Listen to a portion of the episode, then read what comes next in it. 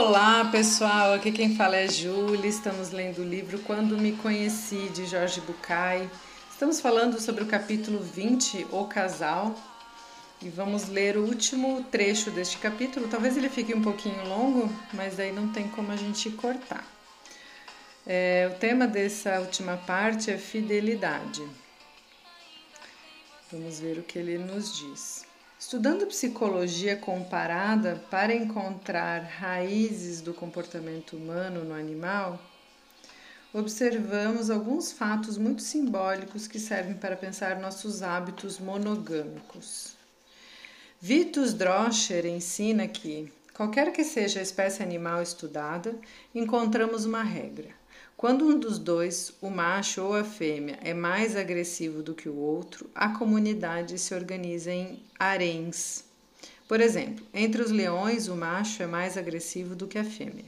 Então, cada macho acasala com várias leoas que lhe pertencem. Entre as aranhas, por outro lado, a fêmea é mais agressiva e acontece o contrário: cada fêmea tem vários machos que a servem.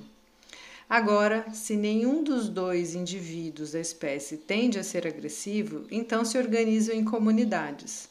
Todos os machos se relacionam sexualmente com todas as fêmeas e os filhotes pertencem ao bando. Mas o mais surpreendente é que, nas espécies em que o macho e fêmea são agressivos, o esquema sexual e de procriação é a monogamia. Vamos analisar esse esquema na espécie humana.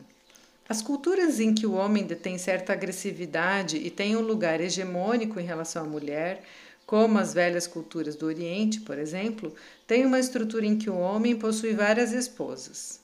Por outro lado, no mito das Amazonas, em que a mulher guerreira desempenha um papel hegemônico, são as mulheres que mantêm harém de homens.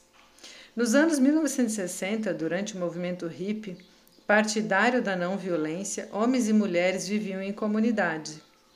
Os membros do grupo mantinham relações não excludentes entre si e os filhos pertenciam à comunidade. A maior parte da sociedade se apoia em estruturas sociais monogâmicas. O que você acha que isso diz sobre nossa agressividade? A fidelidade faz parte de nossos valores sociais declarados, ou seja, Está claro que nossa cultura e, no, e nesse momento é assim, mas se me baseio no que vemos nos animais, não me atrevo a garantir que dentro de 30 anos isso ainda será vigente. Se pensarmos que a palavra infiel quer dizer o que não crê, concluiremos, talvez com razão, que o integrante de um casal que busca uma relação fora do vínculo não acredita que dentro dele possa encontrar o que está procurando. Quem é infiel não o é ao outro, mas a sua relação de casal. Tanto o homem quanto a mulher buscam alguma coisa fora da relação quando acham, acham que obterão algo que não encontram em seu vínculo atual. Às vezes, esse algo é paixão, romance e aventura mas também pode ser perigo, novidade e diversão. E, embora eu possa garantir que não temos controle sobre o que sentimos, somos donos de todas as nossas ações. Portanto, não somos responsáveis pelas emoções, mas sim pelo que fazemos com elas. Cada um se envolve numa relação até onde quer e por isso a fidelidade pelo qual optamos é tão valiosa. Sem a liberdade de escolher, não pode haver vínculo amoroso. Sempre digo que quero ser escolhido todos os dias e não uma única vez para sempre.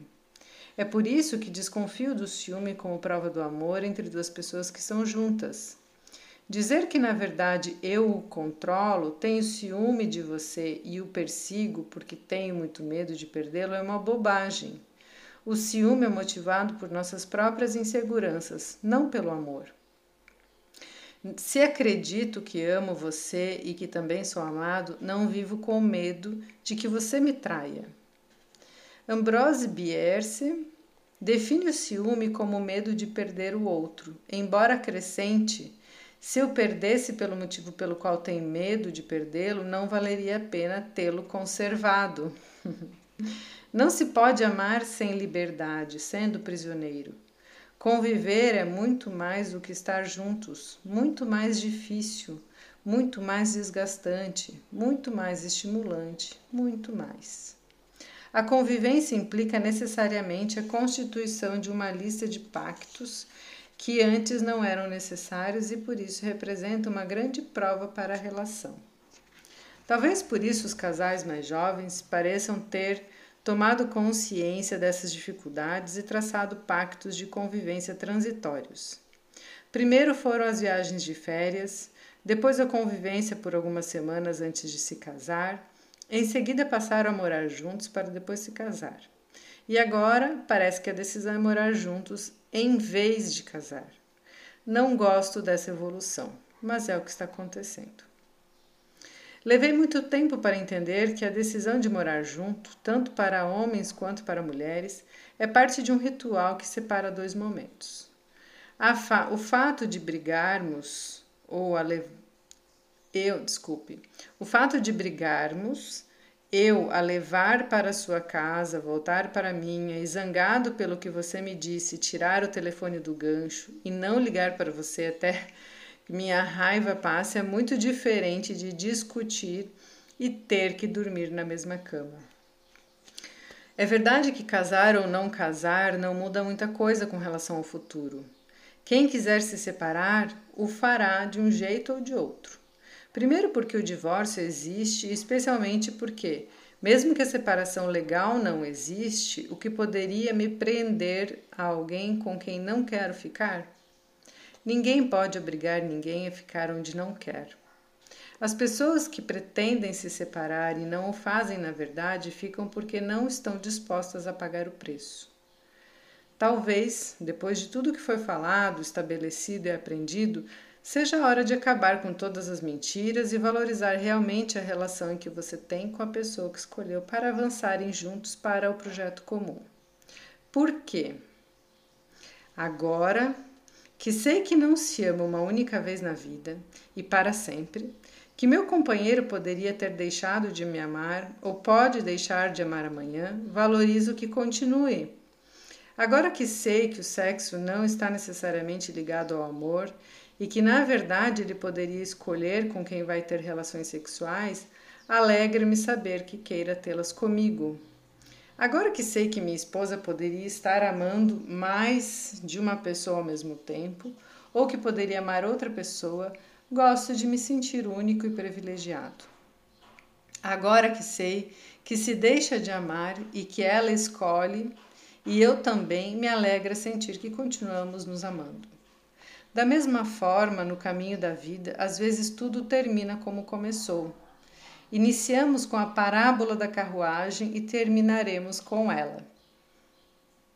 Integrados como um todo, minha carruagem, os cavalos, o cocheiro e eu percorremos com certa dificuldade os primeiros trechos do caminho. À medida que avançávamos, a paisagem mudava. Às vezes era árida e isoladora, outras era florida e confortante. Mudavam as condições climáticas e o grau de dificuldade do caminho, ora suave e plano, ora áspero e íngreme, ora escorregadio e em declive. Mudava por fim meu humor, aqui sereno e otimista, antes triste e cansado, mas à frente irritado e zangado.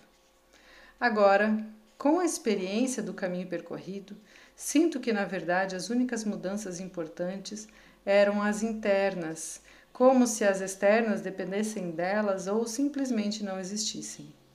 Em determinado momento, parei para contemplar os rastros deixados, sentindo-me satisfeito e orgulhoso. Para o bem ou para o mal, minhas vitórias e minhas frustrações me pertenciam. Sabia que uma nova etapa me aguardava, mas também que poderia deixar que me esperasse para sempre sem me sentir nem um pouco culpado. Nada me obrigava a seguir em frente, apenas meu próprio desejo de fazê-lo. Olhei para frente. O caminho parecia convidativo. Desde o começo, o trajeto parecia cheio de cores infinitas e novas formas que despertavam minha curiosidade. Minha intuição me dizia que também devia estar cheio de perigos e dificuldades, mas isso não me assustou. Havia aprendido a contar com todos os meus recursos e não tinha dúvidas de que conseguiria superá-los. Definitivamente sou vulnerável, mas não frágil. Imerso nesse diálogo interno, pareceu-me que a paisagem usufruía tanto da minha presença quanto eu dela, a julgar por sua decisão de se tornar cada vez mais bonita. De repente, à minha esquerda, por um caminho paralelo ao que eu percorria, vi uma sombra se mexer atrás de um matagal. Prestei atenção e, numa clareira, pude ver que era outra carruagem que avançava na mesma direção que a minha. Fiquei espantado com sua beleza, a madeira escura, os bronzes brilhantes, as rodas majestosas, a suavidade de suas formas torneadas e harmoniosas. Percebi imediatamente que estava deslumbrado. Pedi ao cocheiro que acelerasse para que ficássemos no mesmo ritmo. Os cavalos começaram a trotar. Sem que ninguém mandasse, eles foram se aproximando da outra carruagem. O veículo ao lado também era puxado por dois cavalos e também tinha um cocheiro segurando as rédeas. Seus cavalos e os meus acertaram o trote espontaneamente, como se fossem uma equipe. Os cocheiros pareciam ter encontrado um bom momento para descansar, porque ambos acabaram se acomodando na boleia. Enquanto, com o olhar perdido, seguravam calmamente as rédeas, deixando que o caminho nos levasse. Lembro-me de que eu estava tão encantado com a situação que só um bom tempo depois percebi que a outra carruagem também levava um passageiro. Não que imaginasse que não devia levar, só não tinha visto. Quando olhei para ele, notei também que estava olhando para mim. Com a intenção de lhe mostrar meu contentamento, sorri com verdadeiro interesse e, em resposta, ele acenou para mim da sua janela, animado. Para minha surpresa e sem pensar, me encorajei a sussurrar muito timidamente um oi. E continuando com o mistério, ou talvez nem tanto, ele também falou: Oi, está indo para lá também? Sim, respondi com alegria. Vamos juntos? É claro, disse com naturalidade. Vamos. Respirei profundamente, sentia-me satisfeito. Em todo o caminho percorrido, nunca tinha encontrado um companheiro de viagem. Sentia-me feliz por ter cruzado com ele, mas não sabia muito bem porquê. Hoje continuo feliz por ter sua companhia, mas permaneço sem saber porquê. E não tenho nenhum interesse especial em descobrir. E assim ele termina esse último capítulo. É, depois tem o epílogo, é, finalizando com essa história do, do, da, da carruagem, né? Que eu acho que ele faz muito, muito bem. É, me dá essa sensação de que quando a gente vê, ele fala ali, né, que a gente vê a carruagem de longe, é como se a gente tivesse se apaixonado, né, visto a pessoa lá de longe. Ele começa falando desse caminho individual, de cada um olhando a paisagem e, e curtindo a paisagem, vivendo a paisagem, e depois acaba encontrando, que eu acho que é o caminho da vida, né? Encontrando alguém, uma carruagem que interessa. Aí por fora ela é bonita e tudo mais, mas a gente não sabe o que tem por dentro, né? Que é quando a gente se apaixona, a gente não sabe realmente quem é a pessoa. A gente se apaixona por coisas a partir daquelas teorias que ele comentou, né? Mas por coisas que a gente vê aparentemente ou como a gente se sente em relação àquela pessoa. Mas a gente não conhece a essência da pessoa em tão pouco tempo, né? E aí depois a gente acaba se aproximando, andando um tempo junto, e aí tu consegue ver quem realmente está dentro da carruagem. E aí fala: Oi, estamos indo para onde? Para onde você quer ir? E aí, quem sabe, podemos ir juntos, né? Que acho que esse é o caminho de encontrar alguém e cada um na sua carruagem, né? Porque eu acho que seria um problema muito grande você tentar entrar na carruagem da pessoa e cada um na sua carruagem seguir esse caminho que pode ser realmente muito bonito. Lindo, né, gente? Ah, eu fiquei extrema. Eu não tinha lido essa parte, também não li o epílogo ainda, tô, vou ler junto com vocês. Fiquei extremamente encantada. Dá uma sensação muito boa. Espero que vocês também. É, no, último, no próximo áudio a gente vai finalizar então o livro Boas Reflexões e até o próximo áudio.